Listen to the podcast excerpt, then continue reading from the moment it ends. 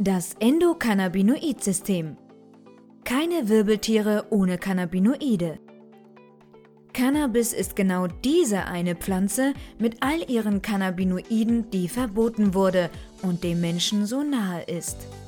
Sie enthält Phytocannabinoide, die zu den exogenen Cannabinoiden gehören. Exogen bedeutet, dass die Substanzen außerhalb von unserem Körper entstehen. Endogen bedeutet das Gegenteil davon. Das, wovor wir geschützt werden sollen, entsteht die ganze Zeit als endogene Cannabinoide in unserem Körper und ist Bestandteil vom Endokannabinoid-System. Bereits in der Muttermilch sind Cannabinoide enthalten, die dem Säugling wichtige Impulse geben. Jedes Wirbeltier und weiteres Getier verfügt über ein Endokannabinoid-System. Ohne dieses wäre höheres Leben auf der Erde vermutlich gar nicht möglich oder es müsste ein ähnliches System im Körper geben. Das erste Endokannabinoid wurde 1992 von William Devane zusammen mit Raphael Mescholam und Lumir Hanoush entdeckt und Anandamid genannt. Der Name lehnt an Ananda an, welches aus dem indischen Sanskrit stammt und Glückseligkeit bedeutet und wurde gewiss nicht zufällig gewählt. Dieses Endokannabinoid blieb nicht alleine. 1997 wurde 2-Arachidone-Glycerol oder 2-AG und 2001 2-Arachidone-Glycerol-Ether oder Noladinether und 2002 das O-Arachidonyl-Ethanolamid oder Virothamin entdeckt. Exogene oder endogene Cannabinoide können als Wirk- oder Botenstoffe jedoch keinerlei Funktion haben, wenn sie im Körper nicht entsprechende Rezeptoren finden.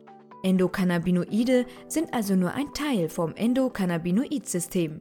Der andere Teil sind die Rezeptoren.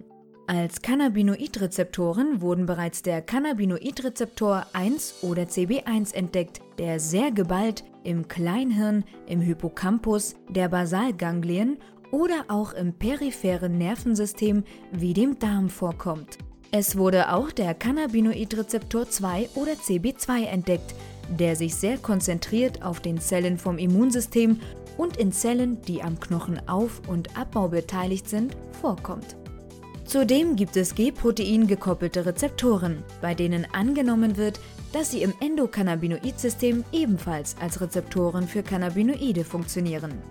Es handelt sich um GPR18, GPR119 und GPR55. Das Endokannabinoid-System wird weiterhin entdeckt. Der Körper eines höheren Lebewesens ist eine Biofabrik, in der nicht allein Nahrung zu Energie umgewandelt wird. Es gibt Hormone, Neurotransmitter, Enzyme und damit hunderte Substanzen.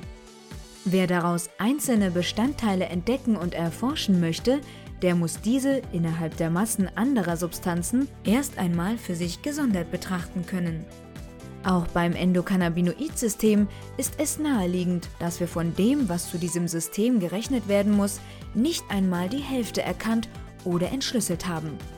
Auch in anderen Bereichen der Medizin gibt es Bereiche, denen sich die Forschung lediglich annähern kann. Da das Endokannabinoid-System auch im Gehirn entscheidende Funktionen ausübt und Hirnforschung ein besonders schwieriger Sektor ist, stellt sich die Frage, ob es möglich ist, das Endokannabinoid-System jemals detailliert entschlüsseln zu können. Cannabinoide im Körper es braucht also Cannabinoide und Cannabinoidrezeptoren im Körper, um entscheidende Funktionen zu steuern. Dazu gehören zum Beispiel das Hungergefühl, die Zufriedenheit, Entspannung, Anpassungsfähigkeit, aber auch unbewusste Dinge wie entzündungshemmende Effekte. Was würde denn passieren, wenn Cannabinoide nicht wirken könnten?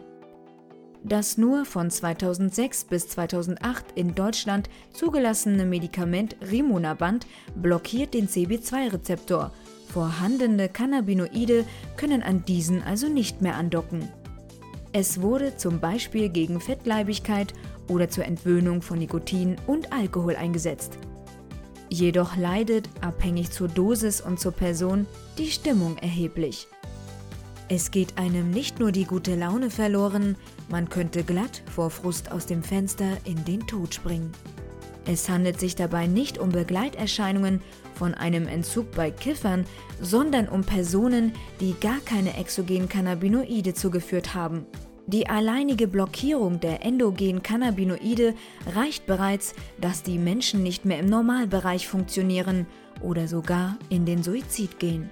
Es gibt Dutzende exogene und möglicherweise ebenfalls Dutzende endogene Cannabinoide.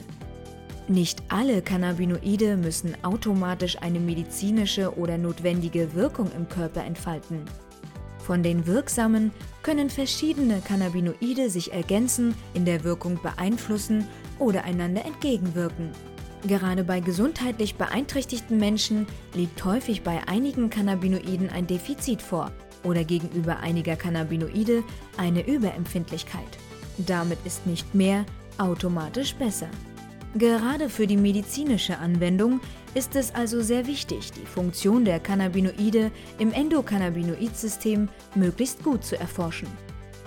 Weil Kinder und Jugendliche sich mit dem Gehirn noch im Aufbau befinden, reagieren sie auf vieles weit empfindlicher, als es Erwachsene täten.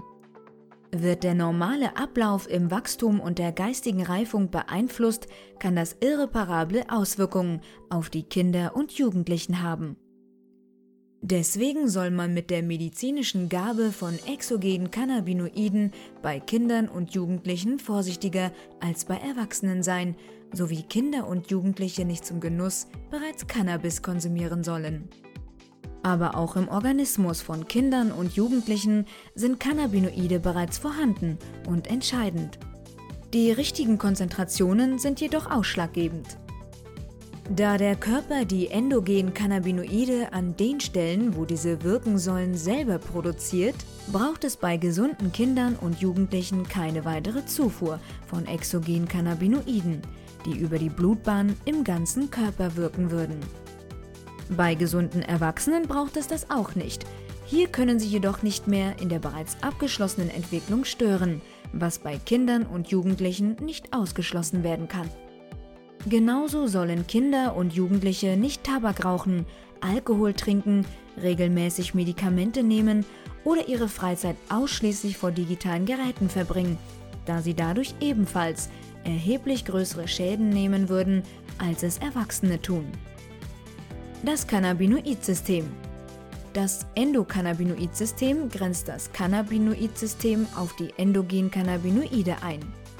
Es gibt jedoch auch die exogenen Cannabinoide, die in Pflanzen wie dem Cannabis als Phytocannabinoide entstehen oder in Laboren als synthetische Cannabinoide künstlich hergestellt werden. Wer diese exogenen Cannabinoide mit einschließen möchte, der würde also nicht vom Endokannabinoid-System, sondern vom Cannabinoid-System sprechen. Das wäre zum Beispiel der Fall, wenn ein Konsument oder Patient Marihuana oder Extrakte aus diesem einnimmt. Ansonsten kann abgrenzend vom Endokannabinoid-System oder abgekürzt ECS gesprochen werden, um eine Cannabinoid-Einnahme in der getätigten Aussage direkt auszuschließen.